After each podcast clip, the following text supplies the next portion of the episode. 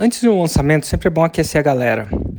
É claro, quanto mais aquecido, mais chance de eles se envolverem no seu projeto vão ter.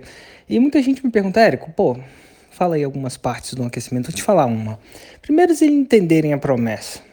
Para algumas pessoas, a promessa, ou como eu chamo, eu gosto de apelidar de Roma, né? A promessa da, da jornada, né? O final da jornada, a terra prometida, Roma. Primeira coisa eles entenderem. No meu caso, é bem óbvio, né? 100 mil reais em sete dias. Pô, quem não entende o que é 100 mil, quem não entende em sete dias? Então, assim, é óbvio o final. Print no seu gateway de pagamento, na sua conta bancária, que ela faturou esse tanto nesse tempo. Simples, né? É, algumas promessas não são tão simples assim, não são tão exatas assim. Então, a primeira parte do projeto é explicar a promessa. Uma vez que se explica, aí vem duas partes e a ordem deles é discutível, tá? Mas é importante ela ter, um, evidências que aquilo é possível. Essas evidências vão evitar, uh, vão começar a combater aquela objeção que é muito bom demais para ser verdade. Então, a evidência é importante.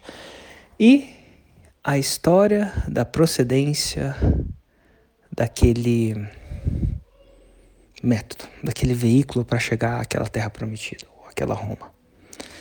História é uma coisa muito louca, assim, porque a história, quando, quando você conhece a procedência de alguma coisa, a chance de você crer nessa coisa é maior. Então, antes de explicar como chegar ou se chegar, é sempre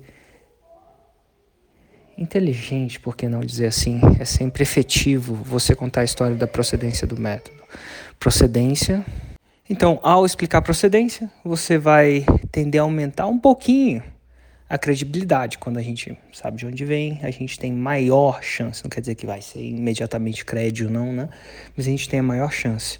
Então, assim, num processo de aquecimento, para antes de um evento, eu vou criar uma versão, eu vou mandar uma versão ou em texto ou em áudio, se eu estou mandando para WhatsApp. Hoje eu mandei em áudio, né, para galera que se inscreveu nos grupos de WhatsApp, aquela coisa toda. De uma versão reduzida da minha da minha da minha história.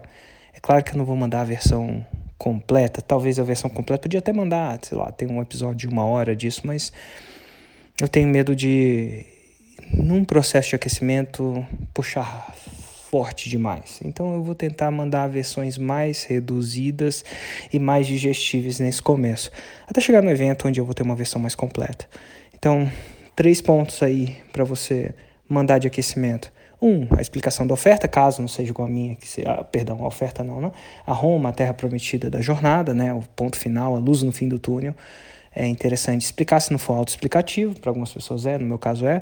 Segunda coisa vai acontecer que você vai explicar uma versão reduzida, se possível, do método, né, do, perdão, da procedência do método, né, ou da procedência do veículo que leva à terra prometida.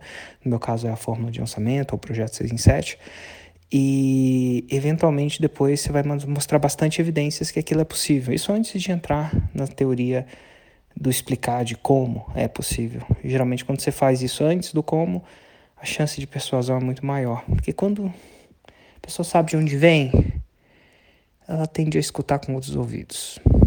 Quando ela já viu que existem evidências, mesmo que ela duvide que sejam evidências que funcionariam para ela, ela também se abre um pouco mais. Se você explicou como muito antes disso, ele já vai encontrar muita barreira. Ele vai tender a aterrizar ou aterrizar menos.